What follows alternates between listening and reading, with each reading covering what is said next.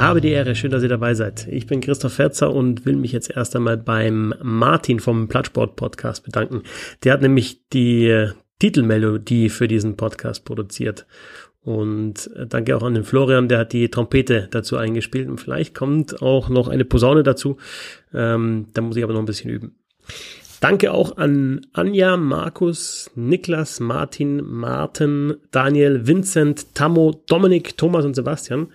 Sie alle unterstützen ein Hockey über Steady. Wenn ihr das auch machen wollt, dann bekommt ihr die Informationen entweder über www.bisselhockey.de und klickt da einfach auf Supporten auf dem Schwebebutton oder ihr geht direkt auf www.steadyhq.de slash bisselhockey www.steadyhq.de slash bisselhockey also da könnt ihr den Podcast, das ganze Projekt unterstützen. Dazu auch noch der Hinweis auf die äh, Social Media Auftritte. Ihr findet Bissl Hockey bei Twitter, bei Instagram und bei Facebook. Und es gibt ja auch den YouTube-Kanal. Aktuell äh, ja, gibt es diese Podcasts. Das ist eine Auszeit, die werde ich immer wieder mal machen und euch da eben auf das hinweisen, was so passiert und auch eben, wie ihr unterstützen könnt, wie ihr folgen könnt. Äh, ich habe keine Lust, das in den Episoden selber zu machen. Wenn es äh, ja, um Eishockey geht, dann soll es um Eishockey gehen und nur um Eishockey. Ähm, also die, die Podcasts gibt's, ähm, den Roundtable, den wöchentlichen mit Sebastian Böhme, mit äh, Bernd Schwickerath. Äh, das Eishockey ABC mache ich. Es gibt auch was Geschichtliches jetzt in den nächsten Tagen wieder zur DEL und auch zur NHL. Und äh, auf www.bisselhockey.de gibt es aktuell die Rückennummer des Tages, also jeden Tag eine Rückennummer, angefangen von der 1 ähm, bis erstmal 99 und ein Spieler oder eine Spielerin dazu. Ich äh, will euch hier auch immer wieder so erzählen, wie ich Eishockey schaue, wie ich zum Eishockey gekommen bin, was meine Begeisterung fürs Eishockey geweckt hat. Also bei mir ist tatsächlich so, dass ich äh, lange vor allem Oberliga und unterklassiges Eishockey geschaut habe. Bin als Teenager Mitte der 90er Jahre zum ersten Mal zum TV Miesbach gegangen. Der hat da in der Oberliga gespielt, Mannschaft um Jeff Wave, war damals der ja, der, der Scorer, der Topscorer, ein Kanadier und Max Ostermeier, über den habe ich äh, auch schon geschrieben, Rücken Nummer 6 äh, auf bisselhockey.de. Und gleichzeitig ist in den 90er Jahren auch meine Begeisterung für die NHL entstanden. Kann mir vorstellen, dass das bei euch teilweise auch so war, eben durch das Computerspiel NHL 94 damals. EA Sports is in the game.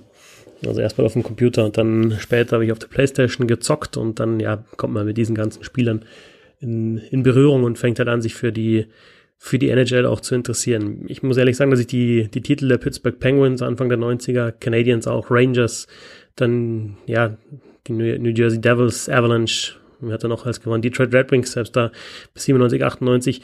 Äh, das habe ich eher so am Rande verfolgt. Äh, mein erstes NHL-Finale, das ich live gesehen habe, war tatsächlich 1999, Dallas Stars gegen Buffalo Sabres.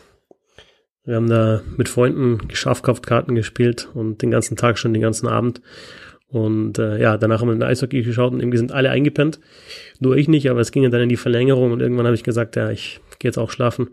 Ich bin dann in der Früh runtergekommen und habe äh, gerade mitgekriegt, wie die anderen halt kurz vor dem Game Winner von Brett Hall, der ja sehr umstritten war, weil er mit den Schlittschuhen im Torraum war, äh, kurz vor diesem Game Winner wieder aufgewacht sind und äh, dann ja das Tor live gesehen haben und auch die Stanley Cup Übergabe und ich habe als längster durchgehalten, am längsten durchgehalten, aber ähm, habe dann dieses Tor nicht gesehen. Das war so das erste NHL Finale, was ich gesehen habe und dann Anfang der 2000er äh, bin ich dann auch im, immer wieder im spätestens äh, fürs Finale in der Nacht aufgestanden, hat dann zum Beispiel an die Serie Tampa Bay gegen Calgary 2004, äh, da kann ich mich gut erinnern, Damals mit ja unter anderem Marie Saint-Louis, Le Cavalier, Brad Richards und äh, natürlich bei den Calgary Flames äh, Jerome McGinley.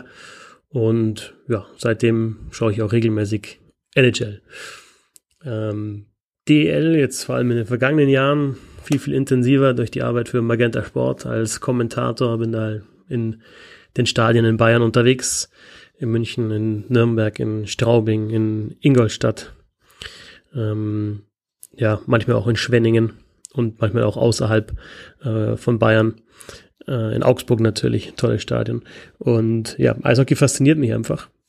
Und ich will mit diesem Podcast mit Bissl Hockey auch Leute ansprechen, die vielleicht gerade erst anfangen, sich für Eishockey zu interessieren. Und deswegen ja die dringende Empfehlung, geht unbedingt mal ins Stadion.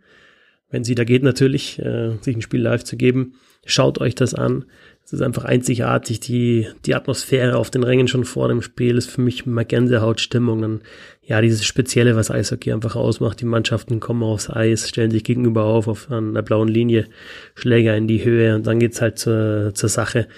Ähm, erster Schuss aufs Tor, gleich irgendwie Rudelbildung um den Tor drum, erste kleine Rauferei und ja, diese Mischung aus, aus Tempo, aus Härte, aus Präzision und Technik, aber auch, das ist schon wirklich einzigartig und ja, ich finde auch, dass Eishockey die Mannschaftssportart schlechthin ist. Äh, einer oder äh, eine allein kann da wenig erreichen. Man braucht wirklich das ganze Team. Alle kommen zum Einsatz, alle haben ihre Aufgabe, müssen ihre Aufgabe erfüllen, damit es eben auch erfolgreich wird. Die Faszination fürs Eishockey, die Begeisterung fürs Eishockey, die ich habe, die will ich mit ein bisschen Hockey mit euch teilen. Und äh, ja, in den nächsten Tagen geht es dann schon weiter mit einem Fragen-Podcast und dann natürlich auch mal wieder mit den Roundtables. Dazu ist ja momentan immer wieder Gelegenheit, äh, in die Geschichte der DL und der NHL zu schauen, wie ich schon gesagt habe. Und sollte dann die NHL wieder spielen, plane ich auch einen wöchentlichen NHL-Podcast. So viel für den Moment. Ich hoffe, ihr habt Spaß an der ganzen Geschichte. Danke fürs Zuhören. Bis zum nächsten Mal.